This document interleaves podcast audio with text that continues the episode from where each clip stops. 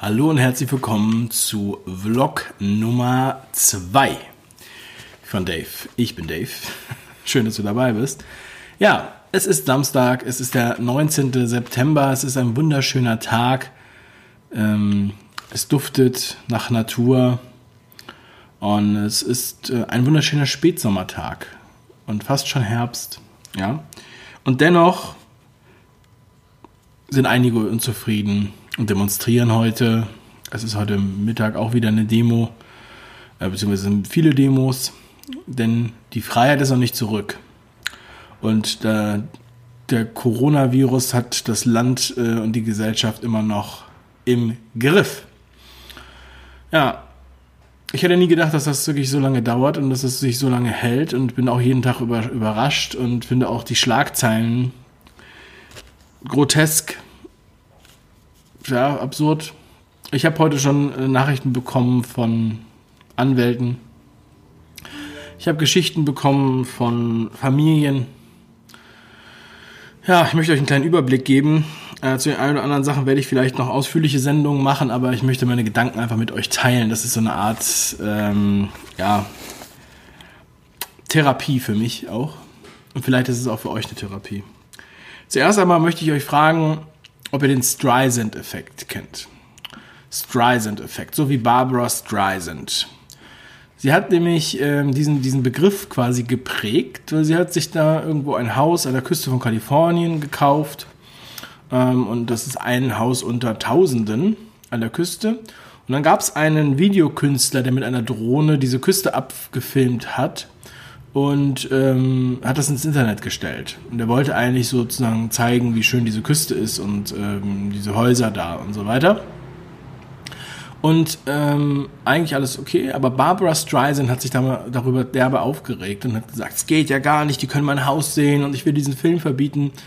So, und ähm, sie wollte also nicht, dass jemand ihr Haus sieht, damit sie ihre Privatsphäre schützt. So. Aber dadurch, dass sie so Attacke gemacht hat, ähm, hat es viel mehr Aufmerksamkeit verursacht. Und sonst hätte kein Schwein diesen Film gesehen und kein Schwein hätte jemals ihr Haus gesehen oder geschweige denn gewusst, dass es ihr Haus ist. Aber dadurch, dass sie da so viel Staub aufgewirbelt hat, ähm, haben sich viel, viel mehr Leute ihr Haus angeguckt und jetzt kennen sie alle ihr Haus und alle kennen ihre Geschichte. Ich weiß nicht, ob sie da noch wohnt, aber sie hat diesen, sie hat sogar einen eigenen Wikipedia-Artikel dadurch äh, sozusagen äh, erschaffen zu diesem Streisand-Effekt. Der Streisand-Effekt ist, dass genau das, was du bekämpfst, das auf einmal die meiste Aufmerksamkeit bekommt. Warum erzähle ich diese Geschichte? Ja, einige kennen diesen Begriff noch nicht und wir haben das Ähnliche bei dem Kaufpreis der Spanvilla. Also ich meine, es ist eine absolut absurde Geschichte. Ja, ähm, es ist totaler Schwachsinn. Also, äh, wenn er sich jetzt ein teures Haus gekauft hat, okay, ja, hat er. Also, ähm, und dann fragt man sich auch, muss das in dieser Zeit sein, wo er das Geld her, wer hat das finanziert und so weiter. Und der Kaufpreis wurde da auch genannt.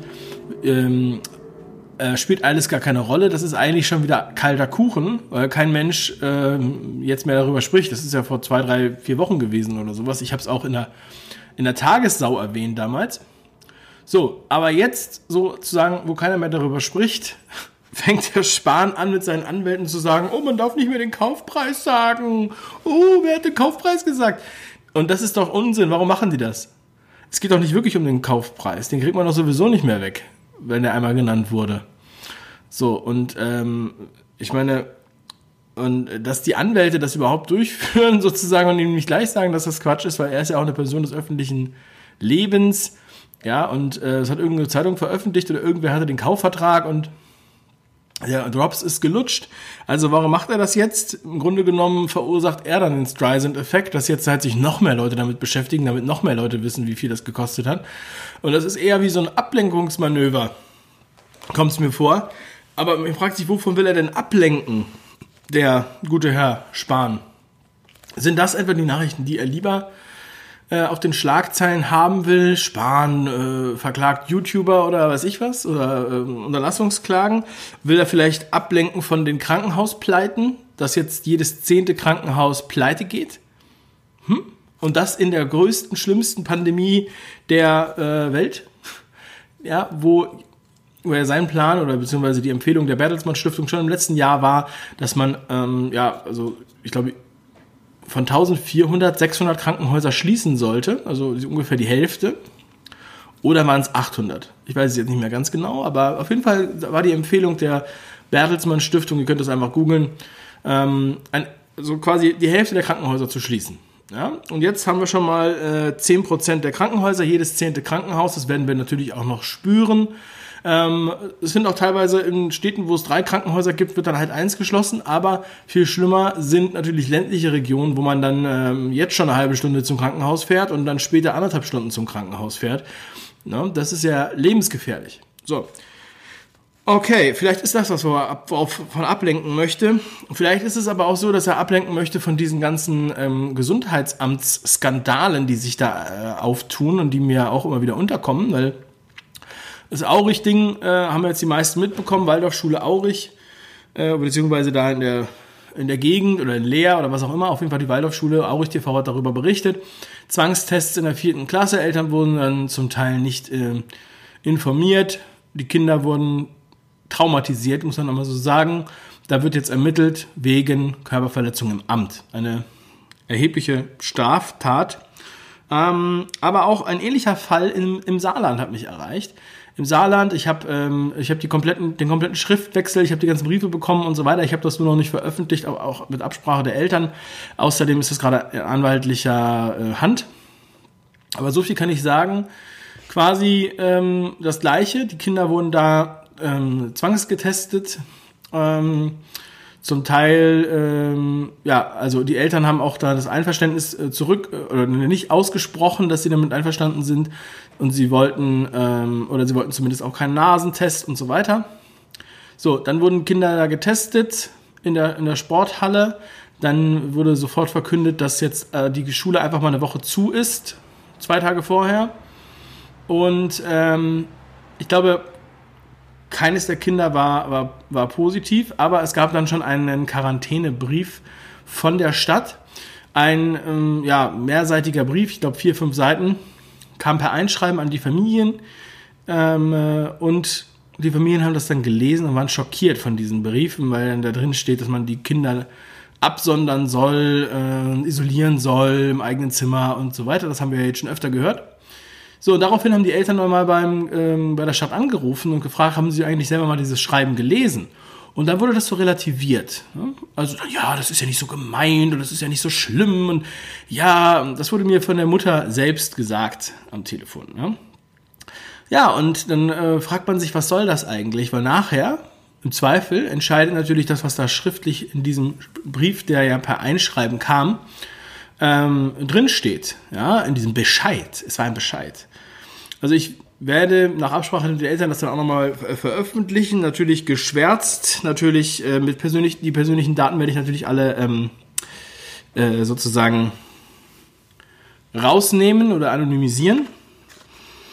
Ja, aber es natürlich auch, kann man natürlich auch überlegen, ob da vielleicht der Herr Gesundheitsminister Jens Spahn Deluxe voll ablenken möchte, dass man sich nicht zu sehr damit beschäftigt, weil das natürlich auch viele Eltern, äh, die noch nicht betroffen sind, ähm, schon auch ähm, alarmiert. Ja? Also ich bin eigentlich schockiert, wie wenig es alarmiert, weil viele dann trotzdem noch den Mund halten und sich nicht trauen, was zu sagen, auch ähm, innerhalb der Klassenverbände. Das alte Lied, Kopf in den Sand und nichts dazu sagen, aus Angst, dass man irgendwie diffamiert wird. Auch die Reaktionen der Behörden ist ähm, alles andere als einsichtig, muss man ganz ehrlich sagen. Also wird dann immer alles klein geredet und so weiter, ja. Also es ist unglaublich, weil wir in anderen, in anderen Fällen, die politisch sozusagen gewollt sind, da wird dann alles äh, in die andere Richtung überdramatisiert. Aber hier wird dann einfach so getan, nee, nee, das ist doch nicht schlimm. Hallo, Kinder traumatisieren, genau wie mit den Masken, das ist doch nur ein Stück Stoff. Kommen wir doch zu den Masken. Ähm, mich haben auch eine Geschichte erreicht, wo ein Kind mit Halsschmerzen dann der Schule verwiesen wurde, sollte dann einen Corona-Test machen. Äh, die Eltern sind dann extra zu einem anderen Arzt gegangen, der gesagt hat, wir müssen keinen Corona-Test machen. Der hat sich den Hals angeschaut. Bakterielle Infektion im Hals, wurde mit Antibiotika behandelt und er sagte, das haben zurzeit viele Kinder. Das liegt an der Maske. Oh, oh, Das ist ja unglaublich. Die haben die Maske und haben dann eine bakterielle Entzündung im Hals. Ja, okay. Also nur mal so nebenbei erwähnt, ja. Außerdem äh, wurde auch äh, eine Maske zum Labor geschickt, äh, Labor für Mikrobiologie und Hygiene. Mir liegt das hier vor. Und in der Maske wurden 82 Bak Bakterienkolonien, 82 Bakterienkolonien gefunden und vier Pilze. Nur vier Pilze, nur vier Schimmelpilze nach acht Stunden tragen. Da muss ich direkt husten. Ja, also man soll die ja auch nicht acht Stunden tragen, man soll ja alle halbe Stunde wechseln und zwischendurch mal ein Päuschen machen, zumindest wenn man Bundestagsabgeordneter ist, habe ich ja auch schon erzählt. Ja, und ähm, das ist so, das ist natürlich ein wichtiges Thema, dass das alles mh, mm, ein bisschen unter den Tisch geschoben wird, denn ähm, ja, Jens Spahn möchte nicht, dass jemand weiß, wie viel seine Villa im Grünewald gekostet hat. Ähm, ja, spielt eigentlich auch keine Rolle. Und auch, ob man jetzt weiß, wie viel, wie viel das kostet oder nicht, es interessiert doch jetzt sowieso kein Schwein mehr, warum wird das wohl gemacht? Was möchte man damit verschleiern? Ja, und übrigens habe ich mir überlegt, wir haben ja jetzt äh, oft Sprachnachrichten von euch veröffentlicht, die mir bei Telegram zugeschickt wurden und habe mir jetzt überlegt, dass wir auch Videos veröffentlichen könnten, wenn ihr Bock habt, ein Video zu schicken. Das heißt, wenn ihr mit eurem Handy ähm, euch, euch äh, eure Geschichte sozusagen als Video mitteilen möchtet und mir das per Telegram schickt an meinen Telegram-Bot at davebrüch-bot, dann ähm, schauen wir uns das an und gegebenenfalls veröffentlichen wir das hier auf dem Kanal. Dann habt ihr nicht nur eure Geschichte erzählt, sondern auch gleichzeitig ähm, äh, ja, euer Gesicht gezeigt. Ja, dann ist es für einige nochmal glaubwürdiger, weil ich finde, es ist wichtig, dass diese Geschichten rausgehen. Das heißt, eure Geschichten, was habt ihr erlebt? Wie wird mit euch umgegangen? Wie wird mit euren Kindern umgegangen? Wie wird mit euren Eltern umgegangen? Ähm, oder äh, Großeltern? Auch, ähm, was habt ihr erlebt mit eurer beruflichen Situation oder mit eurem Unternehmen? Seid ihr vielleicht in Kurzarbeit? Seid ihr arbeitslos geworden? Oder wurde euer Studentenjob verboten? All diese Geschichten, die ja da draußen existieren, die möchte ich gerne in die Öffentlichkeit bringen, weil ich denke, es ist wichtig, dass, äh, ja, dass, einfach, dass sie einfach da sind, dass man sie einfach finden kann. Denn wir, ja, wir müssen dem mehr, mehr Aufmerksamkeit geben, weil die Leute, die es nicht betrifft, die denken, das ist, äh, existiert gar nicht. Ich weiß nicht, was für, eine, was für eine Wahrnehmung die haben, aber wir möchten gerne, dass die ähm, dass wir hier auch wirklich der Opfer gedenken, könnte man sagen, weil dieses, dieser ganze Theater hier hat sehr viele Opfer. Also, das war's bis dato. Ich wünsche euch ein wunderschönes Wochenende. Wir sehen uns morgen wieder zum Vlog und heute Abend zu meinem legendären Samstagskommentar bei 5ideen.com, äh, beziehungsweise auf dem YouTube-Kanal von 5 Ideen. Ihr wisst, was ich meine. Also, bleibt stark. Euer Dave. Ciao. Du, du, du, du, du, du